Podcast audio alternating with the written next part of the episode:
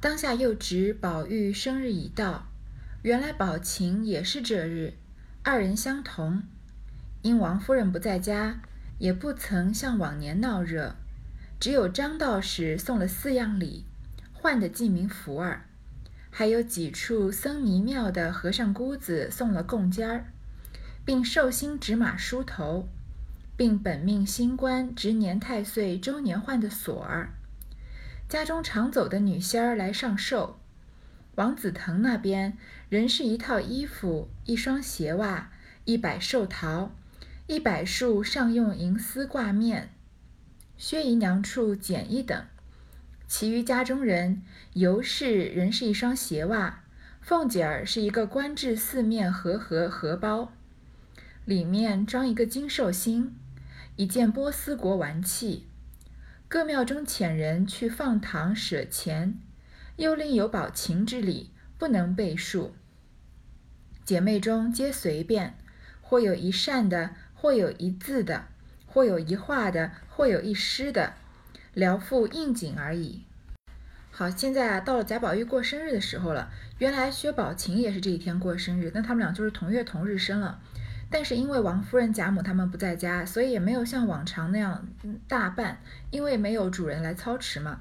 只有张道士送了四样礼礼物，换的记名符儿。这个记名符前面出现过，就是以前小孩子出生了以后都会请算命先生批八字，他如果八字过硬会克父母或者小孩子会难养的话呢，就会把这个孩子啊寄给这个菩萨神仙，主要其实是僧人道士了。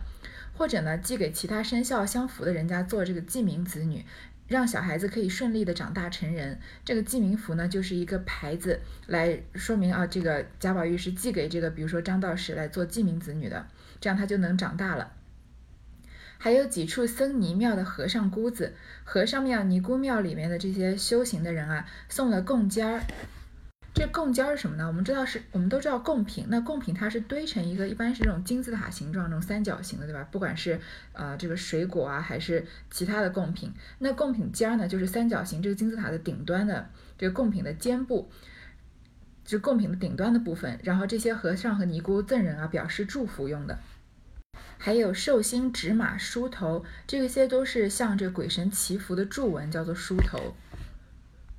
并本命新官和值年太岁周年换的锁儿，这个就比较是道教上面的东西，就是嗯，道教认为啊，这个宫宫殿里面供着这个六十位太岁神，每一个太岁神都有他们相对应的姓名，对应着不同的天干，然后他们每一年呢都值年，像我们是所谓的值日班长一样，不过我们是值日，他们是值年了。那某一年就是有一个值年的太岁，然后。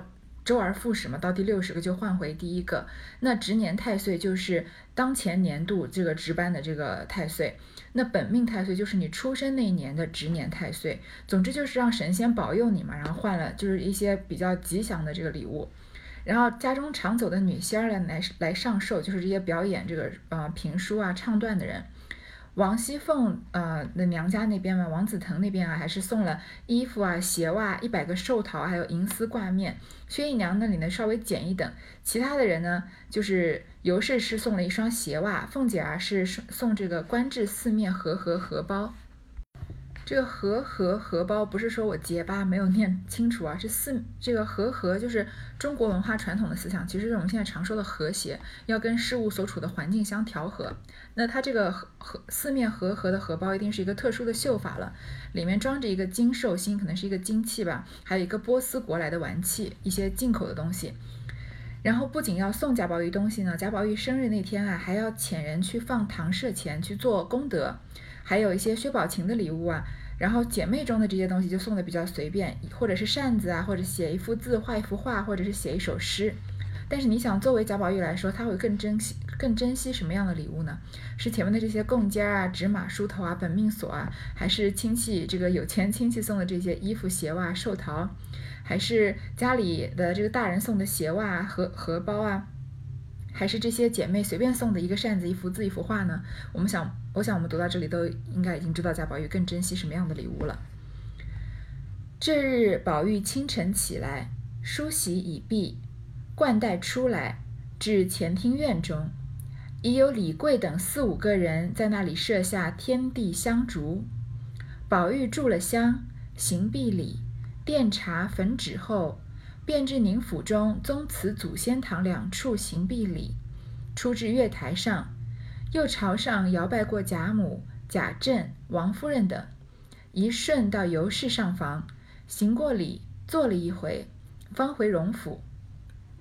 先至薛姨妈处，薛姨妈再三拉着，然后又遇见薛科，让一回，方进园来。晴雯、麝月二人跟随，小丫头夹着簪子，从里室起，一一挨着，长的房中道过，复复出二门，至李、赵、张、王四个奶妈家让了一回，方进来。虽众人要行礼，也不曾受。回至房中，袭人等只都来说一声就是了。王夫人有言，不令连年轻人受礼，恐折了福寿，故皆不磕头。贾宝玉这个生日啊，很忙，因为有一些必要的事情要先完成。他清晨就起来啊，先梳洗，冠带出来，把头上的头冠也戴好。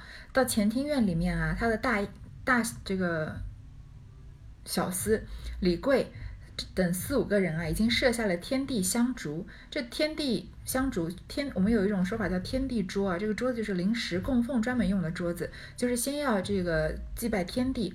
贾宝玉呢就筑了香，点了香，行完礼之后啊，奠茶焚纸以后，就用茶来，可能是要洒在地上，然后祭奠祖先，还要焚纸，然后还要去宁府中的宗祠祖先堂两处先行礼，先给已经去世的祖先行礼。到月台上呢，又要朝上摇拜过贾母、贾政、王夫人等，要拜自己的祖母、父亲和母亲，因为他们现在都暂时不在府中，所以摇拜他们。然后呢，再来其他的长辈那里，呃，贾政、王夫人接下来的这个长辈就是尤氏了嘛，就来到尤氏的上房啊，行礼，坐了一会儿，再回荣府，然后再到薛姨妈那里。薛姨妈拉着他呢，又遇到了薛科，让一回啊，才进了大观园。所以已经先把所有的祖先啊、长辈啊都拜拜了一回。他的两个大丫鬟晴雯和麝月跟着他，小丫头拿着个簪子，从李氏开始，就是李纨开始，一一挨着把其他的这个比他年纪长的房中都到过一遍，都拜过一遍。再出二门，这个李、赵、张、王四个奶妈家里面让了一回，才进来。众人要行礼呢，但是他也不能受，因为袭就让袭人过来说啊，说王夫人传的话，不能让年轻人受礼，这样会折了福，就不磕头。所以你看，拜完这一堆礼啊，再受别人的礼，估计小半天也过去了。歇一时，贾环、贾兰等来了，袭人连忙拉住，坐了一坐，便去了。宝玉笑说走乏了，便歪在床上，方吃了半盏茶。只听外面叽叽呱呱，一群丫头笑进来。原来是翠墨、小罗、翠缕、入画、邢岫烟的丫头转儿，并奶子、抱巧姐儿、彩鸾、秀鸾八九个人，都抱着红毡，笑着走来，说：“拜寿的挤破了门了，快拿面来，我们吃。”刚进来时，探春、湘云、宝琴、秀烟、惜春也都来了。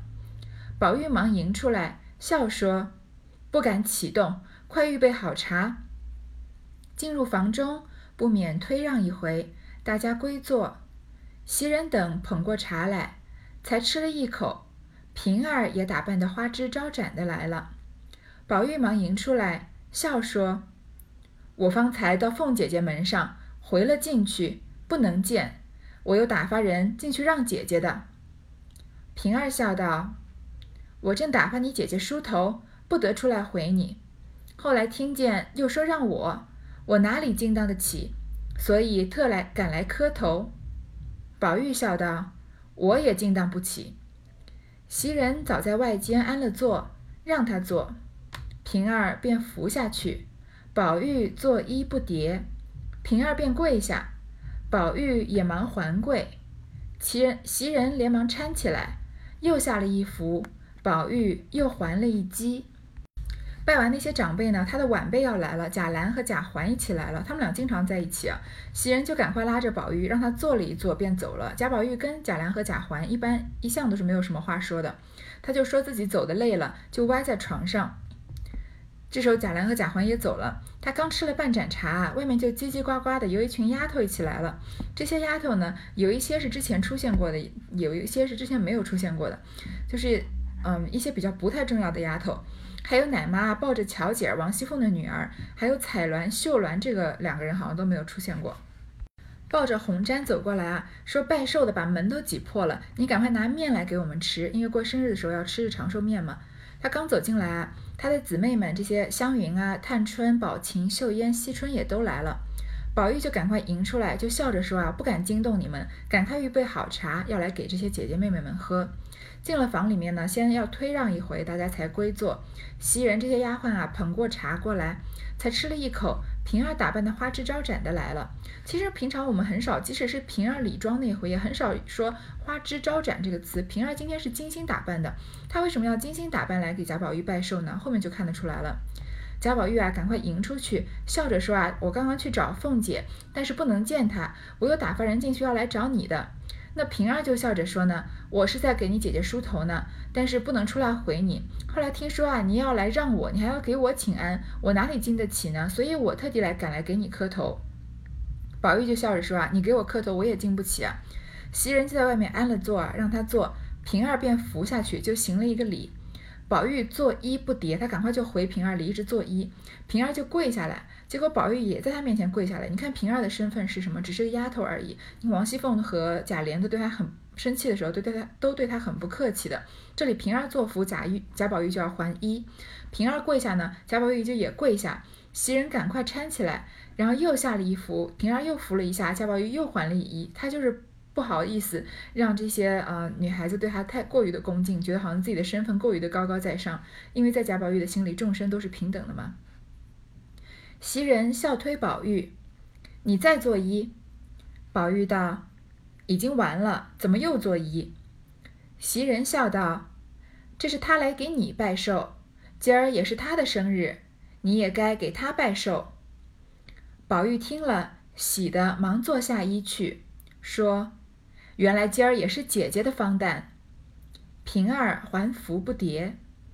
湘云拉宝琴、秀烟说。你们四个人对拜寿，只拜一天才是。探春忙问：“原来邢妹妹也是今儿，我怎么就忘了？”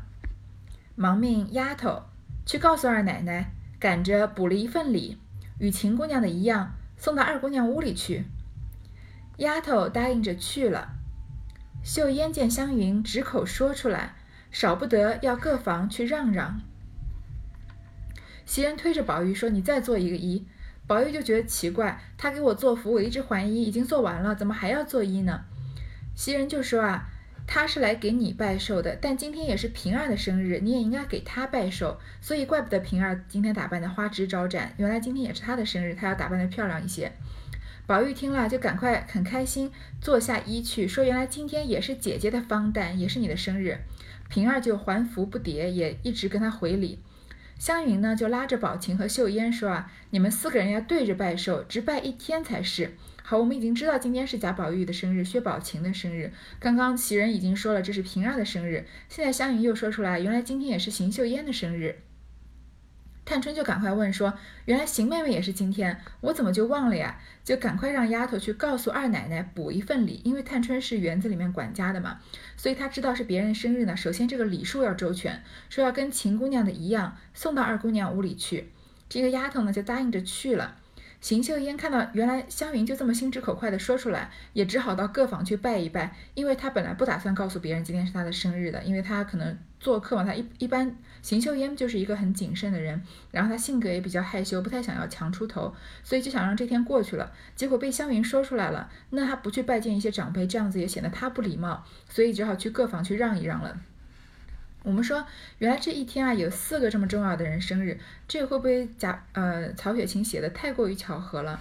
但是我们从小读书到大呀，好像每个班里面有四十几个人，都是啊有至少有两个人是同年同月同日生的，好像觉得这样的巧合，嗯，好像有点过于的巧了。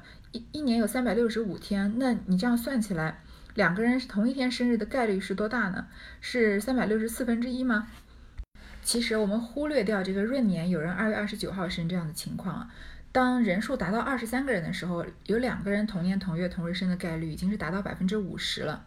当人数有五十个人的时候，这个概率已经达到百分之九十七了。当有一百个人的时候，一百个人里面有两个人同年同月同日生啊，这个概率已经接近百分之一百了。所以有两个人同月同日生，这个概率还是挺大的。但是有四个人呢，我们只能说曹曹雪芹稍微夸张了一些，也不能说是完全的天马行空吧。探春笑道：“倒有些意思，一年十二个月，月月有几个生日，人多了便这等巧。”也有三个一日，两个一日的，大年初一日也不白过。大姐姐占了去，怨不得她福大，生日比别人就占先。又是太祖太爷的生日，过了灯节就是老太太和宝姐姐，她们娘两个遇得巧。三月初一日是太太，初九是莲二哥哥，二月没人。袭人道：“二月十二是林姑娘，怎么没人？”就只不是咱们家的人，探春笑道：“我这个记性是怎么了？”宝玉笑指袭人道：“她和林妹妹是一日，所以她记得。”探春笑道：“原来你们两个倒是一日，每年连头也不给我们磕一个。平儿的生日我们也不知道，这也是才知道。”平儿笑道：“我们是那牌牌名上的人，生日也没拜寿的福。”又没受礼的职，又没受礼职分，可吵闹什么？可不悄悄的过去。今儿他又偏吵出来了。等姑娘们回房，我再行礼去吧。探春笑道：“也不敢惊动。我是今儿倒要替你过个生日，我心才过得去。”宝玉、湘云等一齐都说很是。探春便吩咐了丫头，去告诉他奶奶。就说我们大家说了，今儿一日不放平儿出去，我们也大家凑了份子过生日呢。丫头笑着去了，半日回来说，二奶奶说了，多谢姑娘们给她脸，不知过生日给她些什么吃，只别忘了二奶奶，就不来续过她了。众人都笑了。这里探春就要数一数，整个贾府里面到底有哪些人是同月同日生呢？他就说啊，人多了就常常有这种巧事，有些时候三个人一一天，有些两个人一天。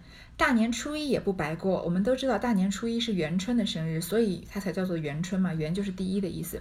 说怪不得他福大，因为他生日就比别人占先，而且那一天啊也是太祖太爷的生日，就是贾家祖先的生日了。过了灯节啊，过了元宵节，就是老太太和宝姐姐他们两个人遇的巧，是。正月十五以后的一月份的某一天，这个农历一月份的某一天，这个其实有一个 bug 在，就是有一个出呃稍微有一点纰漏之处，就是前面薛宝钗是过了一次生日的，就是引发林黛玉生气的那天，因为薛宝钗即将及笄嘛，然后她的那个生日就稍微操办了一下，林黛玉还在那儿吃了一通飞醋，但如果操办薛宝钗生日那天，其实如果也是贾母的生日的话，那贾母的生日哪能把这个风头？因为贾母也在薛宝钗生日那天嘛的生日宴里面，所以怎么可能把这个风头都让薛宝钗抢了去呢？所以这里可能是前后有一些疏漏的地方。其实有一些说起来比较。伤心的一件事情就是《红楼梦》越写到后面啊，你越能发现一些错漏之处，然后有一些甚至是诗和词都还没来得及填好，就是可能曹雪芹已经把这一块先放在这边，等到有灵感的时候再想起来回来写，所以越往后面越能想到一些嗯跟前面对不上的地方，那我们就只能当成是这个《红楼梦》的文稿缺失留给我们的一个遗憾了。那这里我们就姑且当做薛宝钗和。贾母是同一天生日吧？三月初一呢是太太王夫人的生日，初九啊是贾琏的。然后他说二月没人，这个探春没有记得，但是袭人记得。二月十二号是林姑娘，怎么是没人呢？只是不是咱们家的人，不是姓贾的贾府的人吧？探春就笑着说啊，你看我这个记性是怎么了？宝玉就指着袭人笑着说啊，他跟林妹妹是同一天，所以他记得。啊，袭人和林黛玉是同一天。那探春笑着说啊，原来是你们两个人同一天，每年连头也不给我们磕一个，这就是开个玩笑了。你过生日也不来给我们磕头。平儿的生日呢，我们也是不知道的，今天才知道。平儿就说啊，我们算是我们也没有拜寿的福，就是个丫鬟嘛。就是吵什么吵什么闹什么，还要特地提自己生日干嘛呢？不过就是悄悄的把生日这天过去就算了。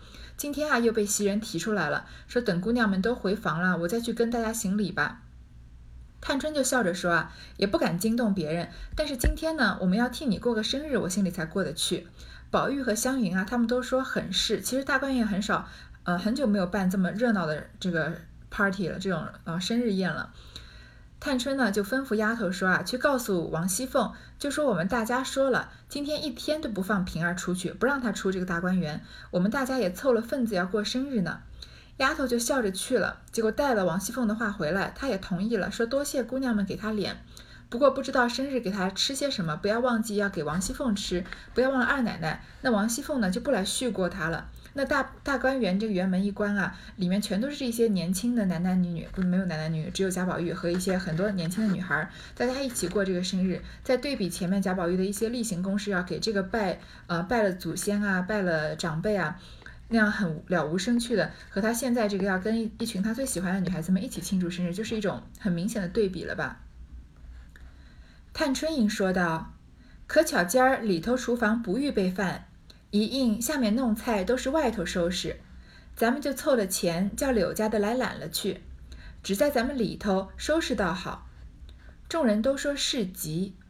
探春一面遣人去问李纨、宝钗、黛玉。一面遣人去传柳家的进来，吩咐他内厨房中快收拾两桌酒席。柳家的不知何意，因说外厨房都预备了。探春笑道：“你原来不知道，今儿是平姑娘的华诞，外头预备的是上头的。这如今我们私下又凑了份子，单为平姑娘预备两桌请她。你只管捡新巧的菜蔬预备了来，开了账和我那里领钱。”柳家的笑道：“原来今日也是平姑娘的千秋，我竟不知道。”说着，便向平儿磕下头去。慌的平儿拉他起来，柳家的忙去预备酒席。探春就说：“啊，正好今天里头的厨房不预备饭，因为今天是贾宝玉生日嘛，所以都是贾贾府的大厨房来备饭的。那不如我们就凑了钱啊，让柳家的揽过去，我们在里头收拾收拾倒好，我们就在里面办我们的这个小宴会。”大家都同意，探春就找人先去问李纨啊、宝钗、黛玉他们要凑份子一起来吃饭，一面呢就传柳家的进来。这个柳家的已经经历过风波了，他还在管着厨房嘛。他让他柳家的在内厨房里面收拾出来两桌酒席。柳家的不知道他是什么意思，就说酒席外外厨房都已经预备了呀。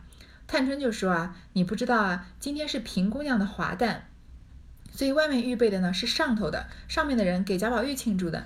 这个里面的呢，是我们私底下凑份子，单门为专门为平姑娘预备酒席请她的，所以你只要捡捡一些新巧的菜蔬预备来，开了账呢，和我那儿领钱，确实跟柳家前面的说的一样，不管是他们探春啊、薛宝钗他们要吃什么东西，都会来给厨房钱的。